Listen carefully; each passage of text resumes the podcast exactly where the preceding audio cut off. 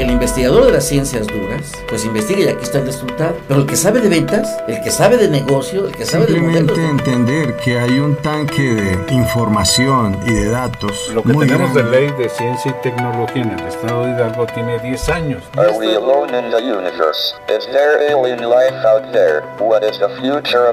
La Universidad Autónoma del Estado de Hidalgo, generadora de conocimientos. Sinergia, el rostro tecnológico de la Universidad Autónoma del Estado de Hidalgo. Ciencia y tecnología, el punto convergente entre profesionales y sus ideas. Sinergia, con el doctor Roberto Morales Estrella. Muy buenos días, estimados radioescuchas, nuevamente con ustedes para darles la más cordial de las bienvenidas a este su espacio denominado Sinergia, el rostro tecnológico de la Universidad Autónoma del Estado de Hidalgo. Les pido de favor que nos busquen en Spotify y en todas las redes sociales como Sinergia Tecnológica. Ahí se transmiten y están los anteriores programas por si nos quieren, nos quieren escuchar de manera eh, asincrónica. En esta ocasión nos visitan eh, los doctores Víctor Esteban Reyes Cruz y José Ángel Cobos Murcia. Ellos son investigadores del área de ciencias de la tierra y materiales de nuestra Universidad Autónoma del Estado de Hidalgo. El tema pues, ¿qué esperamos de la ley de ciencia y tecnología que todavía no sale eh, promulgada, todavía está por publicarse? no sabemos a qué se debe con precisión el retraso, pero yo creo que no debe tardar. Sin embargo, pues eh, como que la actividad de investigación está un poco a nivel nacional está complicado, ahorita está en una nebulosa con estos cambios. Imaginemos que, bueno, más bien la realidad es que hay más de 4 millones de empresas, de las cuales el 98% son de micro, pequeñas y medianas, y 50 mil de, esas, de esos 4 millones tienen más de 20 trabajadores. Y bueno, pues de hecho los que más investigan, el 50% de la investigación del país está concentrada en pocas instituciones, que es la UNAM, la UAM, el IPN, el Colegio de México, la Universidad Pedagógica Nacional, eh, el TEC de Monterrey y los centros CONACYT, pero pues es poca la, la investigación que hay en el país y, la que hay en el país, de los que hay, el 95% las hacen los extranjeros. Entonces, pues esto trae un, dilema claro. Si lo vemos desde el punto de vista del mercado del conocimiento y de tecnología,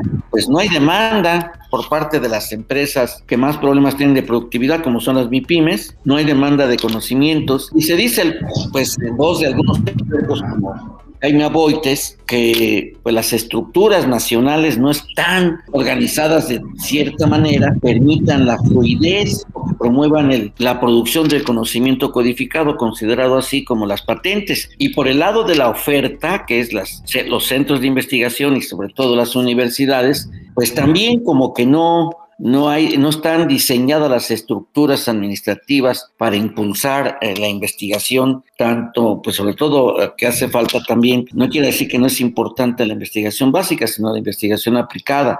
Entonces, esta situación, pues que nos trae, obviamente nos ha, ubicado a nivel en el contexto internacional con un rezago tecnológico y que frente a los cambios que se vienen y que pues tenemos que reconocer que las naciones que están altamente desarrolladas es porque le han apostado al conocimiento, le han apostado al desarrollo tecnológico, le han apostado a una mayor inversión en, la investigación y el desarrollo. Entonces, este contexto, pues obviamente la ley pues eh, contemple alguna política, algunas políticas que incidan en un impulso a la investigación, al desarrollo y que pues obviamente haya una mayor transferencia, una mayor producción y transferencia de conocimientos codificados, de una formación de cuadros de alto desempeño con una característica fundamental hoy en día, que es la resiliencia, es decir, la capacidad de adaptarse a los cambios y con una actitud exponencial y disruptiva. Este es el contexto a nivel general, estimados doctores, doctor Esteban Reyes Cruz y José Ángel Cobos Murcia. Al respecto, ¿qué me pueden comentar? ¿Cuál es la postura? Efectivamente, la, la ciencia de un país se vayan eh, subsanando y este, la ley de ciencia y tecnología del país plantea los instrumentos para poder este, generar los apoyos, la divulgación y la formación de, estudiantes de alta calidad de educación superior, así como el desarrollo tecnológico que va a impactar en los diferentes estados de la República. En esta ley están planteados todos estos, estos este, instrumentos y estos artículos. ¿Qué opina respecto a lo que podemos esperar de la ley, de la nueva ley? Bueno, este, la ley eh, como tal solamente sufre modificaciones en algunos artículos.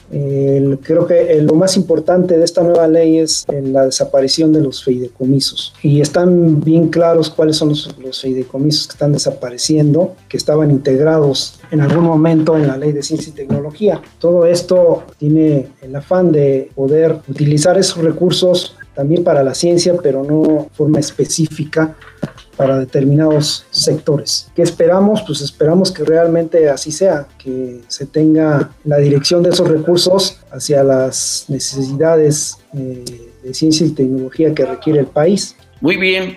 Y doctor Cobos, ¿cuál es su opinión al respecto? ¿Qué perspectiva tiene? Bueno, eh, esta ley de ciencia y tecnología, eh, como sabemos, las primeras modificaciones, la primera propuesta fue hecha en 2002 bajo el gobierno del licenciado Vicente Fox eh, y ha venido teniendo algunas modificaciones eh, conforme han pasado los años, ¿no? las cuales han sido publicadas como está establecido en la ley en el diario oficial de la federación. Eh, nosotros como científicos la verdad tenemos poca formación en esta parte legislativa, sabemos y comprendemos los beneficios de que esté establecido en la ley, sin embargo, bueno, creo que el propósito principal de esta ley ha sido, como bien decía usted en su, en su introducción, maestro, la mejora de las condiciones para que la industria empiece a tener que empiece a aprovechar pues este medio que es la ciencia y la tecnología, ¿no? Creo que aquí el problema que hemos tenido como sociedad, y lo digo también como empresario, que me ha tocado dar servicio a la industria, a pequeños empresarios también, eh, no tenemos recursos. Es decir, un pequeño empresario puede tener la, la intención de mejorar, de generar una empresa a partir de desarrollos tecnológicos, sin embargo, no se tienen los recursos para poder invertir en ello.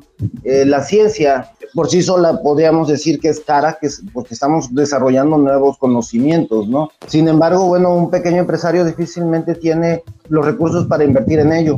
Una forma que, que, sí es bastante aplaudible, lo malo es que es bastante desconocido, es la incorporación de los beneficios fiscales que se está teniendo para las industrias, ¿no? Si yo como empresario tengo una empresa que quiero desarrollar un producto de base tecnológica, puedo eh, meterme dentro de los registros nacionales de empresas que hacen investigación y poder acceder a recursos o también en su caso poder acceder a eh, beneficios fiscales, es decir, que me van a estar, me van a hacer menor retención de impuestos debido a que estoy haciendo investigación, ¿no? Creo que este es de los puntos más importantes, pero por desgracia, y creo que eso es un punto más importante todavía, por desgracia, eh, la mayoría de las empresas desconocen de esto, ¿no? Bueno, pero esto como estrategia ya se, aplicó anteriormente y no se comentó.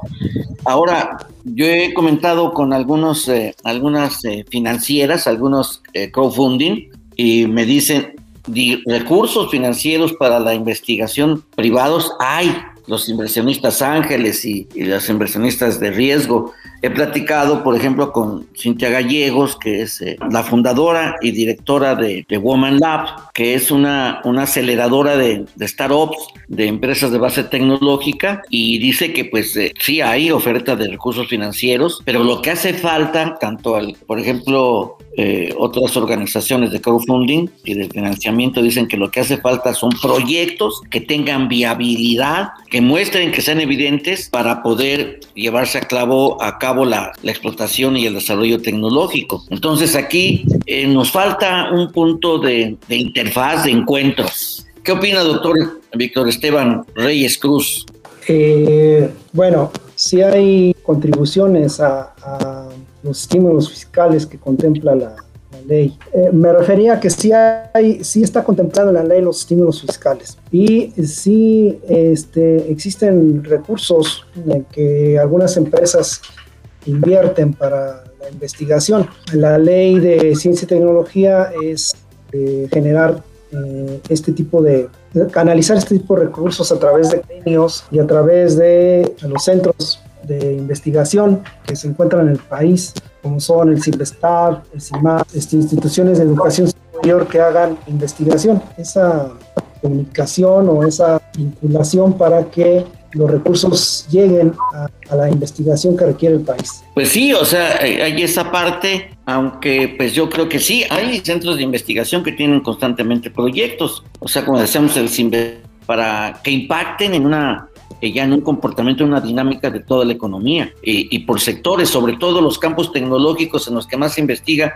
es en los campos tecnológicos tradicionales, pocos son en los, en los nuevos campos tecnológicos. Eh, yo creo que esto es algo que se tiene que eh, redimensionar.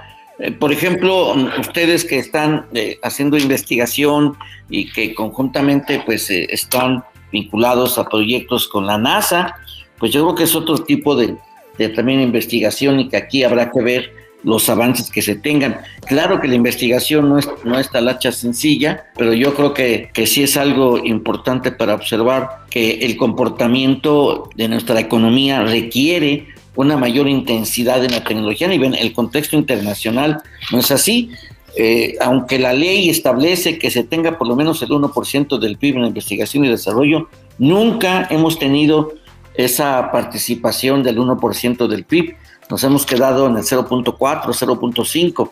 Entonces yo creo que, eh, bueno, desde mi particular punto de vista, eh, se requiere revisar, porque si las, también las estructuras, por un lado, el financiamiento eh, que se destine a nivel nacional, porque también las empresas poco invierten, que no tienen recursos, yo creo que lo que pasa también es que en el caso de nuestras empresas no consideran al conocimiento y al desarrollo tecnológico como una variable de la producción. Yo creo que investigación, desarrollo e innovación es, yo creo que no uno, sino el soporte de, los factores empresariales para lograr la competitividad sobre todo si partimos del principio de que, de que innovación, de que competitividad es la capacidad y velocidad de aprender para innovar. Entonces ahí es donde entra la parte de la investigación ¿Qué opina, doctor José Ángel Cobos Murcia? Eh, si me lo permite, maestro, voy a complementar esto que usted acaba de comentarnos y la problemática que el doctor Reyes nos comenta en un contexto que ya sucedió hace 100 años en, en Europa. Y voy a tomar de ejemplo a Francia. Y estamos hablando de quizás antes de la Gran Guerra, ¿no? Antes de la Primera Guerra Mundial. Eh, en ese momento Francia ya tenía sus instituciones educativas eh, bien cimentadas, similar a lo que estamos nosotros actualmente, ¿no? Instituciones robustas, con recursos, eh, con dificultades, pero ahí ya, ya robustas. Digo, nadie puede dudar de la calidad y de la excelencia de la UNAM, de la UAM, de nuestra propia institución. O sea, son instituciones de alta calidad, nadie puede dudar de ello lo que en ocasiones tenemos dudas es de la facilidad de adquirir recursos y de poderlos manejar y, distribuir, ¿no? Entonces Francia en ese, en ese momento llega a un momento en el que empieza a producir eh, personal altamente capacitado, doctores, empieza a producir, a producir y se llenan sus universidades de profesores, similar a lo que nos está pasando ya nosotros en el país ya la mayoría de las instituciones tienen profesores de tiempo completo con doctorados y además hacen investigación y participamos en, programas como el, Pro, PRODEV y el Sistema Nacional de Investigadores. El problema viene ahora y es el, es el problema que no estamos viendo. El problema viene justamente ahora y si nos volteamos a, revisar a Francia, estaríamos viendo qué hizo Francia para resolver ese problema. Y empezar, empezar a a colocar a los doctores, a los investigadores en la industria. Es un trabajo muy difícil. ¿Por qué? Porque, bueno, para empezar, como ya usted lo planteaba, la industria no considera que la investigación sea un gasto que valga la pena hacer. Así de ese plano. Mi experiencia me dice que cuando llego a una, a una empresa y les pregunto, ¿y quién es laboratorio de investigación? No, ¿para qué? Cuando necesito desarrollar algo, algo nuevo, pues ahí lo hacemos a prueba y error, ¿no? Y ahí pongo a fulano y a perengano a que le busquen, ¿no? Entonces, en realidad, eso es lo que en ese momento estamos como país, ya estamos teniendo un excedente de doctores, cada vez es más difícil conseguir trabajo para uno como investigador, ya de hecho a mí, aunque soy de una generación un poco atrás, ya me costó mucho trabajo conseguir trabajo, perdón por la redundancia, pero no me imagino a nuestros alumnos que están estudiando ahorita, ¿no? Eh, las posibilidades de conseguir trabajo son muy, muy complicadas, ¿no? Ahorita que mencionas lo de los problemas de las oportunidades de trabajo, me vino a mi memoria la, el libro de, de Vivian Forrest, que escribió eh, denominado El horror económico. El horror económico ella lo escribió con, como resultado de su experiencia que vivió con su hijo, que era un doctor muy connotado, muy capaz, eh, tenía el nivel de doctorado, pero nunca encontró trabajo y se suicidó. Entonces, eso fue una experiencia muy fuerte para ella y por eso escribió eso, precisamente ese horror pero yo creo que eh, precisamente lo que pretendemos hoy en día es que haya una política de Estado, una política de alto espectro a nivel nacional que propicie una redistribución de los, de los, tanto los recursos financieros que impulse, porque por ejemplo las empresas transnacionales invierten en la explotación de recursos naturales que les convienen a ellas. Y cuando ellos eh, investigan en sus centros de investigación que tienen corporativos, y no necesariamente solo cuando aprovechan algunas eh, líneas de investigación, pero por ejemplo, esas empresas, las transnacionales, jamás dejan de estar investigando, jamás dejan de estar estudiando y, tienen constantemente convenios con universidades y centros de investigación a nivel nacional. a eso me refiero que debe de ser considerado en, nuestro, en nuestra perspectiva empresarial, de, nuestros, de nuestra estructura productiva, que el conocimiento, la investigación y el desarrollo son, es un factor de competitividad para los procesos económicos y es ahí donde se establece. Pero pues como dice la, directora del CONACYT, María Elena Álvarez Bulia Roses, que pues ella presentó desde el 14 de diciembre el anteproyecto de la Ley de General de Humanidades, Ciencias, Tecnologías e Innovación, así se llama esta ley, que todavía no sale, ¿no? Eh, y parte del principio que reconoce el derecho humano a la ciencia y a sus beneficios, tal como ahora lo mandata la Constitución. Y bueno, la idea es que se regulen las obligaciones del Estado para garantizar su ejercicio efectivo con base en el rigor y la pluralidad epistemológicas. Pero si lo queremos bajar a la, a la, a la práctica en general, pues necesitamos ver precisamente en las leyes que traigan los elementos para que también se reformen las estructuras jurídico-administrativas de las universidades. Pero, por ejemplo, las últimas modificaciones de la ley de ciencia y de la ley de propiedad industrial, pues tampoco ayuda mucho que digamos en lo referente a, promover el, desarrollo tecnológico en nuestro país. Esto no fue así y por ejemplo ustedes han padecido esa parte. ¿Qué opinan en todo esto? son dos ámbitos. Por un lado, el marco institucional que hay a nivel nacional donde entra pues con CONACYT, entran todas las instancias federales, estatales y municipales. El municipio es el gran ausente en el planteamiento que hace el doctor José Ángel, en el sentido de que, pues cuando talento hay, y definitivamente que hay mucho talento, más de 23 mil eh, investigadores que forman parte de, y que ustedes forman parte de ese talento que hay en el país, en el Sistema Nacional de Investigadores, pero no hay ese estímulo hacia una investigación aplicada orientada a regiones, orientada a campos tecnológicos específicos, orientada a empresas que tengan el interés en desarrollar nuevos productos y nuevos procesos y nuevas formas de mercado. Estamos viviendo ahorita con lo de la pandemia, que, pues el mercado electrónico, el e-commerce, se vino pues eh, eh, muy fuerte, se incrementó eh, y hoy ya se habla del smart retail, es decir, del mercadeo al detalle inteligente, que obviamente esto implica utilizar nuevas herramientas tecnológicas que no desarrolló en México, que son las grandes empresas tecnológicas que tienen estos, estas plataformas tecnológicas sobre las cuales tenemos que circular. Desde la perspectiva de ustedes, que desde su área de investigación, ¿cómo podemos considerar? ¿Cuál sería ustedes su propuesta? Si dijeran, ok, todavía no sabemos cómo viene la ley, ¿verdad?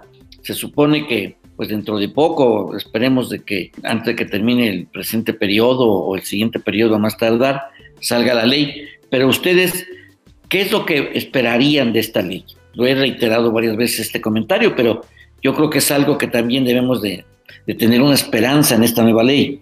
¿Qué opinan? Bueno, yo lo que esperaría de esta ley es que los recursos que se están reintegrando de los fideicomisos para la parte de investigación caigan a las instituciones de educación superior, de control y recursos y del desarrollo tecnológico, pero este, muchos de esos están en los centros de investigación. Los centros de investigación no están, por ejemplo, en nuestro estado, ¿no? están en otros estados donde hay un poco más de industrias, en donde sirven a esas industrias esos centros de investigación. Y entonces eh, nos es difícil como institución de educación superior estar constantemente tratando de jalar recursos de investigación, recursos federales. Entonces yo lo que espero es que esos recursos que se están reorganizando, quitar estos fideicomisos, lleguen a las instituciones de educación superior para poder hacer una sinergia en el desarrollo tecnológico de los diferentes estados o de áreas de oportunidad que tienen algunas empresas. Doctor José Ángel, ¿qué opina al respecto? Bueno, yo creo que lo primero que, bueno, es una condición ideal, gestionar adecuadamente los, los medios para hacer llegar los recursos de los cuales está hablando el doctor Reyes. Creo que eso sí siempre se ha estado estableciendo en la ley. De hecho, por ahí este, algunas de las modificaciones que se le han ido haciendo son para proteger esos recursos, ya que como sabemos ha habido malos manejos de ellos en, algunas instituciones y en algunos gobiernos. Eh, recordemos la famosa estafa maestra, ¿no? Yo creo que esa es una de las principales cosas, asegurar que precisamente ese tipo de recursos no sean mal utilizados y que realmente llegues a las instituciones para hacerse investigación. El otro creo que es muy importante, muy importante que se ponga en la mesa de análisis el sueldo de los profesores investigadores en las instituciones de gobierno. Creo que eh, no estamos teniendo un sueldo competitivo, algunas instituciones más, otras menos. Es en todo el país. Sin embargo, eh, han estado subsanando los sueldos con los famosos estímulos este, de productividad los cuales, pues como sabemos, no nos generan antigüedad, no nos generan eh, eh, beneficios para, nuestros, para nuestro retiro, simplemente eh, pues nos ayudan a sobrevivir, ¿no? Y muchos de esos recursos vale la pena decir que los investigadores, y me atrevo a decir que la gran mayoría de nosotros, hacemos este, uso de nuestros propios recursos, es decir, invertimos nuestro propio dinero en la investigación que estamos realizando, ¿no? Además de lo poco que nos da la universidad, poco o mucho. Este, entonces, llevamos sueldos, eh, hay que nivelar los sueldos en, en todas las instituciones del país.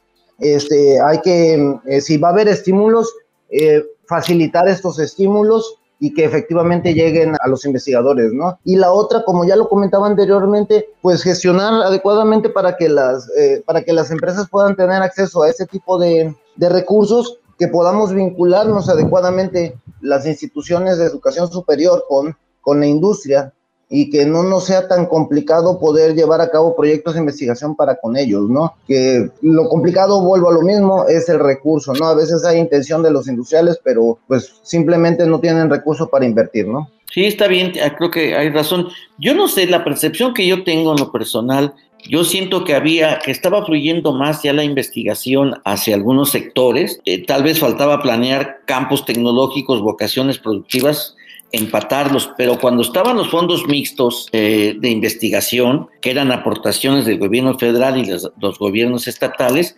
y que se entregaban a las universidades, yo siento que eh, funcionaban bien. O sea, sí, había propuestas de proyectos yo creo que habrá que establecer la demanda de proyectos en función de lo que realmente se necesita en la industria y destrabar, porque también tenemos que impulsar la vinculación en empresa productora de conocimientos codificados y las empresas productivas. Esta vinculación no se ha dado de una manera estratégica eh, orientada hacia ello. La, la, actual vinculación pues todavía queda reducida a prácticas y servicio profesional y, muy pocos proyectos eh, de investigación de gran impacto, muy pocos, sí hay, sí ha habido, y, muy, pero son muy pocos para, para el tamaño que se requieren. Entonces necesitamos impulsar estos cambios para que pues, nuestra, nuestro país y sobre todo el estado de Hidalgo, que es uno también de los más rezagados, pues logren eh, un mejor posicionamiento. Ahí sí me lo permite, maestro, pero apuntaría yo algo más. Sí. Eh, creo que aquí este, es muy importante considerar una situación. Eh, Dice usted, eh, teníamos los fondos mixtos. Ok, eh, hace poco los retiraron porque por ahí hubo ciertos movimientos que, que, no eran muy convenientes este, y los retiraron. Aquí el gran detalle, maestro, es a dónde están esos recursos. O sea, si retiraron para mixtos, ¿cuál es el medio, medio, nuevo medio de, canal, de para canalizar ese recurso? O sea, ahorita ya no tenemos esa convocatoria. ¿Y ese recurso dónde quedó? ¿Dónde lo podemos gestionar? ¿Dónde podemos tratar de, bajarlo? Los proyectos PAY, maestro. También se encontraron ahí este, ciertos detalles. De, de, hecho, nosotros fuimos beneficiados. El doctor Reyes este, bajó un proyecto PAY con una industria y estuvimos gestionándolo hace como cinco años. Y este y bueno nosotros cumplimos con nuestra tarea no sin embargo sí hubo otras instituciones que no hicieron adecuadamente su tarea y eso puso en tela de juicio el, disponer de esos recursos, ¿no? Entonces, como dicen por ahí, por justos pagamos pecadores. Entonces, aquí el detalle está que, bueno, ese 1% que nos vienen prometiendo desde, creo que desde el sexenio de, Calderón, sí, ese 1% que nos vienen prometiendo, digo, si era el 0.05%,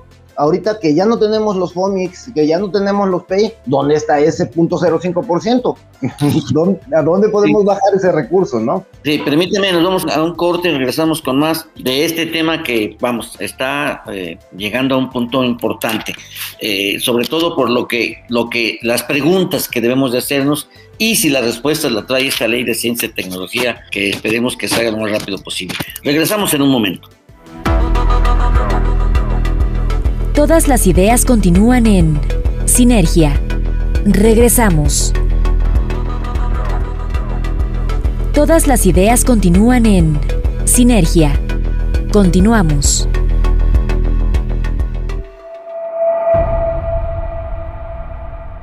Bien, pues ya regresamos y creo que esto es algo importante lo que plantea este doctor José Ángel Cobos. ¿Dónde están esos recursos todavía? ¿Qué se están haciendo con esos recursos? No hay una no hay una información. El Penta, que son los recursos que supuestamente lo que ha sustituido, por eso es que todavía no tenemos ese marco jurídico que nos oriente, que nos dé pues la certeza de lo que, de cuál va a ser la ruta eh, crítica que siga la investigación a nivel nacional. Se requiere vinculación productores de conocimiento y desarrollo tecnológico con los demandantes o los que necesitan. La demanda tal vez no la haya, pero la necesidad es obviamente eh, persistente y, evidente. La necesidad de una mayor asistencia y desarrollo tecnológico en las actividades productivas, no de transnacionales, sino de las micro, pequeñas y medianas empresas, de la estructura productiva nacional.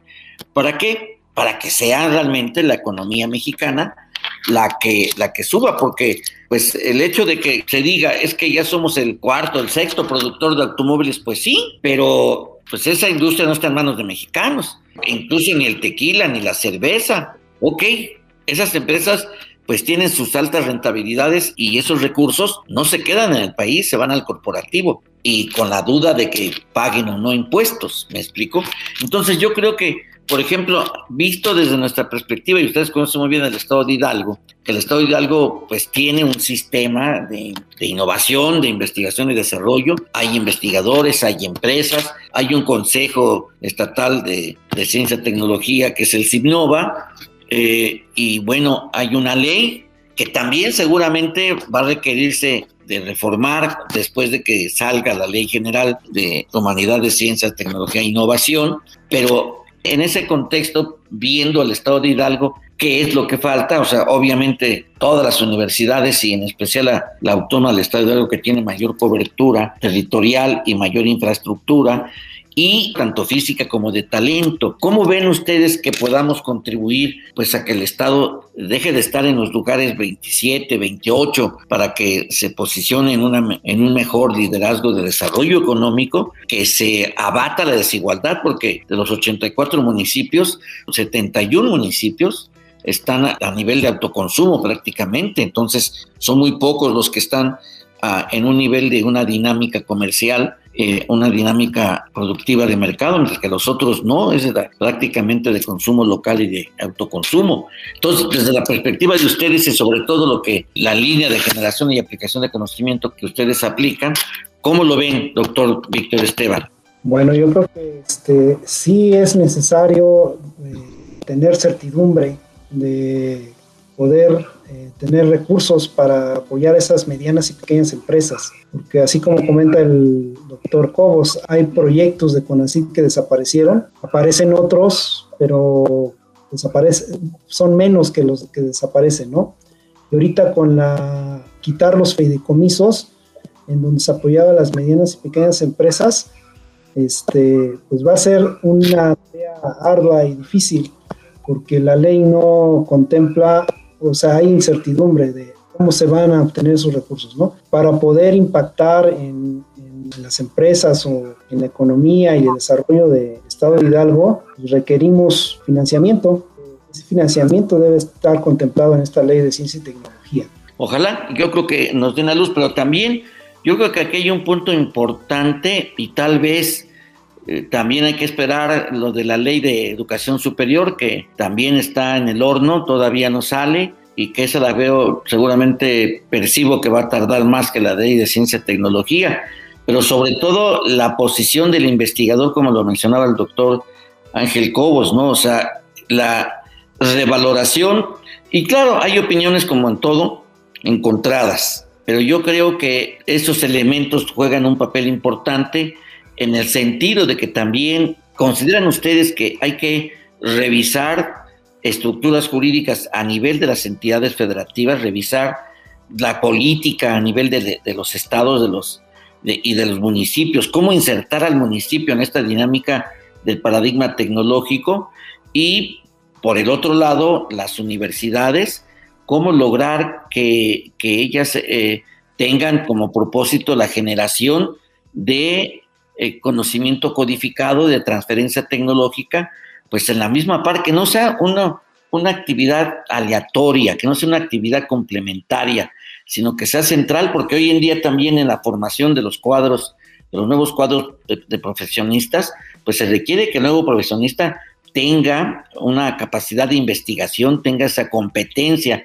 Ya, la, ya el investigar es una competencia profesional, porque eso es lo de donde se radica su capacidad de resiliencia, es decir, su capacidad de adaptación. Si no consideran que la investigación sea una competencia profesional, difícilmente se va a lograr desarrollar esa capacidad de resiliencia. Entonces, esto implicará también pues que se revisen o que se fortalezcan algunas estructuras organizacionales de la universidad, porque esto está complementado. El sistema de generación y aplicación de conocimiento a nivel general, a nivel de país, pues obviamente que requiere no solo la revisión o la reforma de la ley de, eh, ciencia y tecnología y la educación superior, sino que yo creo que también las partes de las entidades federativas e incluso no veo, no, yo, yo no encuentro que haya una reforma que implique una participación de los municipios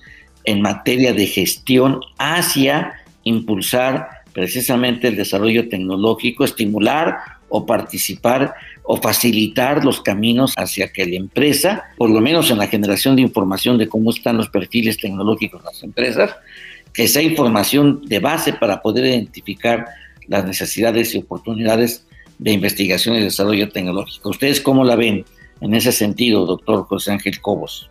Bueno, yo aquí creo que, pues precisamente como dice usted, para, para lograr que, que haya un incremento en, la, en el nivel de aplicación de ciencia y tecnología en el estado de Hidalgo, creo que en el estado de Hidalgo tenemos un sector bastante importante, de, bueno, varios, uno de ellos es el sector agrícola y el otro es el sector minero. En el sector minero nosotros trabajamos bastante, este, usted conoce nuestro trabajo en el área del caulín, y bueno, eh, ha habido muy poca inversión en ese sector no digamos en el sector agrícola. Yo creo que Hidalgo podría desarrollarse mejor, subir en su nivel de Producto Interno Bruto y en su nivel de calidad a nivel nacional si empezáramos a procesar nuestros productos agrícolas, es decir, meterle valor agregado. Es decir, no nada más voy a vender limones, puedo vender extracto de limón o extracto de ácido ascórbico o algo que le pueda yo sacar al limón, ¿no? Y meterle un valor agregado y darle mayor vida de anaquel y con eso estamos metiéndole tecnología al producto, ¿no? Ya nos da capacidad de exportación y muchas cosas, ¿no? Eso impulsaría al Estado de Hidalgo enseguidita, ¿no? Metiéndole valor agregado a los productos que actualmente estamos vendiendo muy baratos, ¿no? Nosotros en la parte de los caulines, por ejemplo, hemos estado trabajando con la intención de darle valor agregado a ese caulín que es considerado eh, un desecho y, y que ahora se podría estar vendiendo pues mucho más caro, ¿no? Estamos incrementándole su costo un 100%, ¿no? Entonces, eh, creo que esa es una de las alternativas. La otra es que efectivamente los municipios, eh, por desgracia no dejan de ser negocios de mafias locales. Este, y cualquier recurso que caiga a los municipios, pues lo aprovecha esta gente, ¿no? Entonces, digo, me ha tocado ver que llegan láminas a municipios y las andan vendiendo, ¿no? Baratas, dicen por ahí, pero no son para venderlas, son para regalárselas a la gente que necesita, ¿no? Entonces, creo que por ahí también, digo, si cae dinero a los municipios, por desgracia, estaría yo imaginándome que en lugar de utilizarse con propósitos de beneficiar a pequeños productores, va a ser enfocado más bien a enriquecer las arcas de ciertos políticos, ¿no? Creo que por ahí tendríamos que amarrar, justo como se está intentando hacer con la ley, ¿no? O sea, amarrar de que esos recursos sí caigan a investigación y no se vayan a estar malversando, ¿no? Eso es parte importante, eso quiere decir que el factor de, ética y de moralidad en la gestión pues, es fundamental, definitivamente.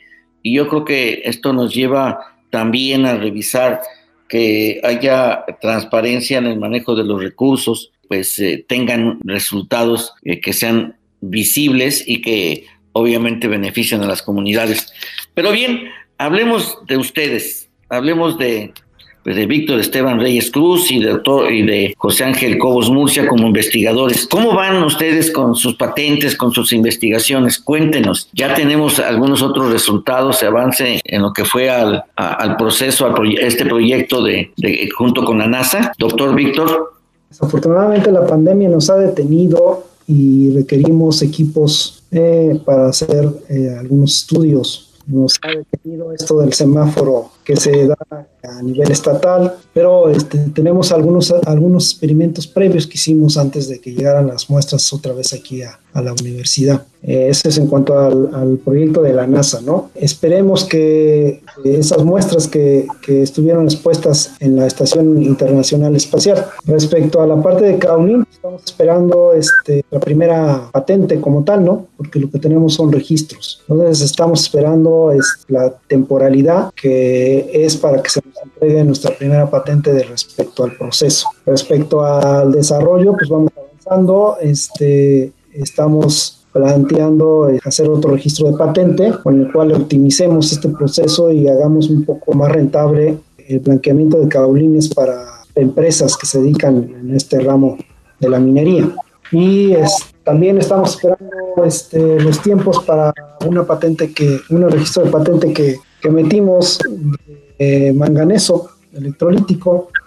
Y en este sentido, pues estamos avanzando con estudios todavía de laboratorio, con diferentes eh, arreglos electroquímicos, diferentes membranas, para conocer un poquito más el proceso y poder aún más innovar en la recuperación de este, de este metal que es muy útil en lo que son las, en las, la industria este, automotriz, entre otras.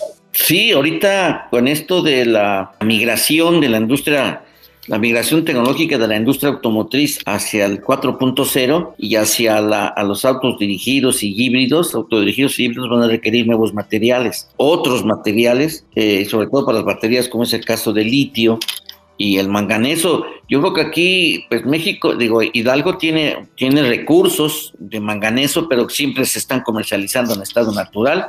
Y esto, lo que, lo que mencionaban ustedes, hay que darle un valor agregado y ese valor agregado tendrá que ser a partir de, una mayor intensidad de conocimiento, o sea, del desarrollo de la investigación que se haga en estos materiales. Yo creo que no va a tardar mucho en los próximos años que en lo referente al, al caolín va a tener una gran relevancia a nivel nacional porque por su impacto en la industria farmacéutica y por su impacto en otras, en otras eh, industrias como la del papel y la cosmética. Entonces va a requerir procesos que tengan mayor refinación, que es en lo que ustedes han estado trabajando con lo del blanqueo del caolín. Pero al final, o sea, tanto el manganeso como el caolín y que ahorita yo también veo que la minería, el sector minero, se está redimensionando nuevamente, desafortunadamente por un lado, pues la, explotación minera, ahorita los líderes en esto en México son las empresas mineras canadienses. Eh, y yo creo que aquí, pues nosotros, hay, hay mucho, muchos recursos minerales, ustedes mejor que yo lo saben, son expertos en eso, pero hay muchos recursos mineros que se pueden aprovechar, no necesariamente irnos a los océanos azules, como dicen, que, que, ya casi son coto de poder de las grandes empresas transnacionales, pero hay otros recursos minerales que se pueden aprovechar eh, y para eso yo considero que sí existe el talento y para ello una de las, para muestra un botón, pues son ustedes dos. ¿Cómo lo ve, doctor, en, eh, doctor José Ángel Cobos, que se participe en mayor intensidad en proyectos y sobre todo aprovechar los recursos mineros de nuestra entidad? Pues mire, maestro, precisamente en esa parte del manganeso nosotros hemos este, visitado algunas de las zonas eh, productoras de sulfato y sulfuro de manganeso en el estado de Hidalgo. También conocemos eh, la zona de producción que existe entre Zacatecas y San Luis Potosí. Hemos, participamos en un proyecto acerca del manganeso.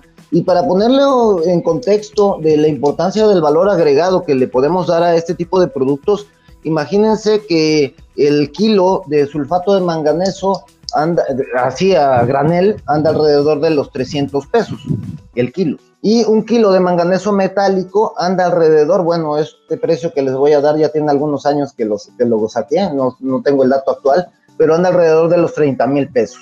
Entonces, estamos incrementándole 100 veces el, precio al mineral, ¿no? Bueno, al producto. Eh, yo creo que eso es algo que es muy importante que tenemos que, que, dirigirnos. También la parte de la minería y en el área académica de ciencias de la tierra y materiales hemos estado impulsando la idea de la minería aeroespacial, la minería eh, de, en los meteoritos, ¿no? Sé que pues a lo mejor en México no tenemos la capacidad, pero sí tenemos de ir a explotar los meteoritos, obviamente, pero sí tenemos la capacidad de desarrollar métodos, ¿no? Y de empezar a hacer este estudios preliminares en ese aspecto. Ahí en el área académica tenemos expertos en el área de minería, tenemos expertos en el área de geología, tenemos nosotros mismos que somos expertos en el área de recuperación metálica, ¿no? Entonces, eh, hemos estado volteando hacia ese lado, también volteamos en algún momento hacia el área de litio y lo comentábamos este, usted y yo hace algún tiempo, tras bambalinas, dicen, eh, de la dificultad también que, conlleva poder entrar a estas minas de litio en el país, ¿no? Debido a que se encuentran en, en, una zona complicada, eh, migratoria y de paso de sustancias ilícitas, ¿no? Sí, yo creo que eso es algo importante. Por eso hoy los proyectos, hoy los proyectos deben de ser con conocimientos transversales, o sea, el, conocimiento tecnológico propiamente, eh, directo, y también la investigación territorial social, los impactos económicos y sociales, porque sí, en el caso del litio, pues este, en territorios colindantes entre Sonora y Chihuahua, pues eso es la ruta de trasiego de droga, y hay conflicto muy fuerte, ¿no? Pero, y también ahorita ya están grandes empresas internacionales, chinas, canadienses, británicas, hindús incluso, para poder beneficiar, beneficiarse dándole valor agregado al litio, porque ese pues está destinado a la industria automotriz y a la industria electrónica de los smartphones, por ejemplo. Entonces, y ahorita, pero me llama la atención lo que mencionaste ahorita, doctor, lo de los materiales espaciales. Cuéntanos un poco más de eso. ¿Cómo es que está? ¿Cómo es que podemos aprovechar? Ok, ustedes desarrollan métodos de investigación, pero ¿por qué que, hay, ya se ha detectado materiales, minerales en los y cómo es? O sea, es un campo tecnológico de investigación, la minería aeroespacial. Cuéntanos de eso.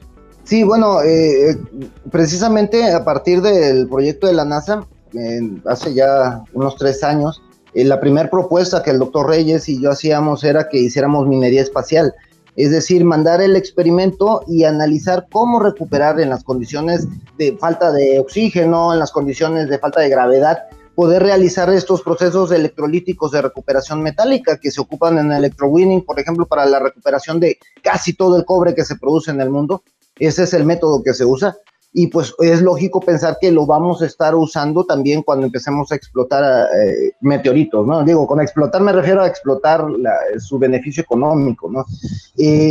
en la actualidad, pues bueno, uno de los experimentos que nosotros queríamos hacer era evaluar cómo se, cómo se comportaba una celda electrolítica en esas condiciones de baja gravedad o de gravedad nula y pues analizar los procesos de, desde el punto de vista científico de fenómenos de migración, de difusión, de, de movimiento, de transferencia electrónica, todo desde el punto de vista fundamental. Eh, y queríamos aprovechar precisamente esta posibilidad de hacer el experimento en la estación espacial. Debido a las condiciones que tuvimos en esa ocasión, para el experimento que, tuvimos la posibilidad de hacer, pues no pudimos enviar una celda electrolítica, tuvimos que enviar solamente una, un, depósito, ¿no? Sin embargo, bueno, eh, ya en el área lo hemos estado comentando con, con, algunos colegas que, como comento, son especialistas en minería. Eh, hay estudios ya bastante serios acerca de cuál es el, contenido de minerales, de, de, de, gases, de combustibles incluso dentro de los minerales y que, pues bueno, eh, además las condiciones en las cuales estaríamos, en realidad realizar una reacción aquí en la Tierra es en particular complicado porque tenemos que hacerlo en condiciones aerobias, es decir, hay oxígeno por todos lados y eso nos genera muchos problemas siempre que hacemos una reacción, el oxígeno es muy reactivo. En cambio, allá arriba no hay oxígeno y eso nos facilitaría algunas cosas, ¿no? Entonces, hacia ese enfoque es que nosotros hemos querido ir dirigiendo. Sabemos que no tenemos la capacidad de poner una nave espacial ahorita y mandarla hacia un meteorito para empezar a hacer minería. Es complicado. Este, sin embargo, podríamos ir empezando ya desde desde ciertas eh, condiciones eh, científicas, ¿no? Hacer experimentos que nos permitan comprender qué es lo que está pasando, ¿no? Muy bien, pues bueno, el tiempo se nos acorta. Eh, doctor Víctor, háblenos, ¿están ustedes contentos como investigadores aquí en, esta, en nuestra universidad? A final de cuentas, yo considero que existe la vocación investigador y continuar investigando es lo mejor que podemos hacer. ¿Qué opinas, doctor Víctor? Este es escuché solamente que sí estábamos contentos. Sí, sí estamos contentos, estamos trascendiendo, estamos haciendo que la universidad tenga visibilidad, estamos resolviendo problemáticas de nuestro entorno, de nuestro estado, haciendo lo que investigación. Todavía nos falta un largo camino en cuanto a implementar nuestros desarrollos tecnológicos ya con la industria, donde está ahorita la dificultad, ¿no? Esa vinculación, a pesar de que haya la intención de, que se haga, pues los recursos son los que a veces nos detienen, ¿no? Es cierto, pues me da mucho gusto que, ustedes, eh, eh, en primera, que gocen de buena salud, en segunda, que tengan eh, muy vivo sus trabajos de investigación Decía alguien, ¿por qué investigamos? ¿Por qué el investigador investiga? Pues porque no sabemos, tenemos que aprender y, lo que sabemos nunca será suficiente, habrá que, que continuar construyendo, descubriendo y aportando nuevos conocimientos. Doctor José Ángel Cobos, pues también me gustaría saber, ¿tú cómo te sientes aquí en esta universidad trabajando? Pues yo me siento muy, muy contento. Eh, la verdad, eh, si algo puedo decir es que nos dejan trabajar y que eh, nos dan todas las herramientas que están al alcance de la institución. Digo, por ejemplo, se me ocurre pensar en la Oficina de Protección Intelectual de la institución, donde está, que la preside la, doctora Patricia Pontigo, que ella misma nos ha dicho, no, no, yo estoy aquí nada más para apoyarlos y, y no detenerlos, porque ustedes son inquietos y ustedes van a seguir produciendo y van a seguir sacando patentes y van a seguir sacando artículos ellos están para apoyarnos en ese aspecto y creo que, que, la institución no hace más que apoyarnos, ¿no? Este, con, todo, con toda la pasión. Y ya desde el punto de vista personal, ¿por qué hacemos investigación? Es una pregunta eh, muy buena, ¿no? Hace poco escribí un artículo en el cual analizaba yo el sueldo de los, en el diario Milenio, analizaba el sueldo de los investigadores y, me llamó mucho la atención ver los comentarios que hacían algunas personas en Facebook, ¿no? Y que decían, este, bueno, entonces, si, si quieres hacer investigación, lo que menos te interesa es el sueldo, ¿verdad? Bueno, yo mi investigación hago con mucha pasión, me encanta, este, creo que nací para hacer esto. Sin embargo, eh, creo que también está la parte personal, ¿no? Que tiene uno una familia, que tiene uno hijos, que tiene uno compromisos, que tiene uno el deseo de tener su casa, que tiene uno la necesidad de tener un vehículo y que necesita uno tener un sueldo justo, un sueldo eh, que, me permita llevar una vida tranquila, que me permita dirigir esta mente inquieta a resolver problemas de la humanidad y no mis problemas económicos. Digo, eso es lo que esperaríamos, el ideal, ¿verdad? Claro. Doctor Víctor Esteban Reyes Cruz, doctor José Ángel Cobos Murcia, investigadores del área de ciencias de la tierra y materiales de la Universidad Autónoma del Estado de Hidalgo. Les agradecemos profundamente que nos hayan compartido sus experiencias, su perspectiva y también, por qué no decirlo, su, satisfacción de formar parte de este gran equipo, de esta gran universidad que es la Universidad Autónoma de Estado de Hidalgo. Les agradecemos profundamente su aportación y pues también pues que nos transmitan sus conocimientos. Muchas gracias, no nos resta más que pues agradecer eh, en los controles a, Paola, que siempre nos está acompañando, pues nos, nos orienta y nos apoya con esa parte tan importante. Y también reitero mi gratitud profunda y pues muy sincera a nuestra directora de radio, Claudia Nomimo Estravia, por su orientación, apoyo y gestión directiva de este programa, que pues obviamente ya tiene algunos años. Gracias, muchas gracias, pero fundamentalmente a ustedes que por eso trabajamos pues todos los de la universidad, nuestros investigadores y radio para atender y ampliar la información a ustedes, estimado público, es a ustedes hombres y mujeres, eh, jóvenes, adultos que nos hacen el favor de darnos su atención. Gracias, muchas gracias a todos ustedes, cuídense mucho, la pandemia desafortunadamente todavía no se va y pues tenemos que cuidarnos. ¿sí? Los protocolos que ya van a formar parte de nuestros hábitos seguramente, pues tenemos que atenderlo. Todavía no se va la pandemia y hay que lavar las manos, hay que usar cubreboca que cubra nariz y boca. Tengan ustedes un excelente día. Les abraza su amigo Roberto Morales Estrella. Hasta la próxima. Gracias por escucharnos. Por hoy, las ideas se vuelven a dispersar hasta la próxima emisión de Sinergia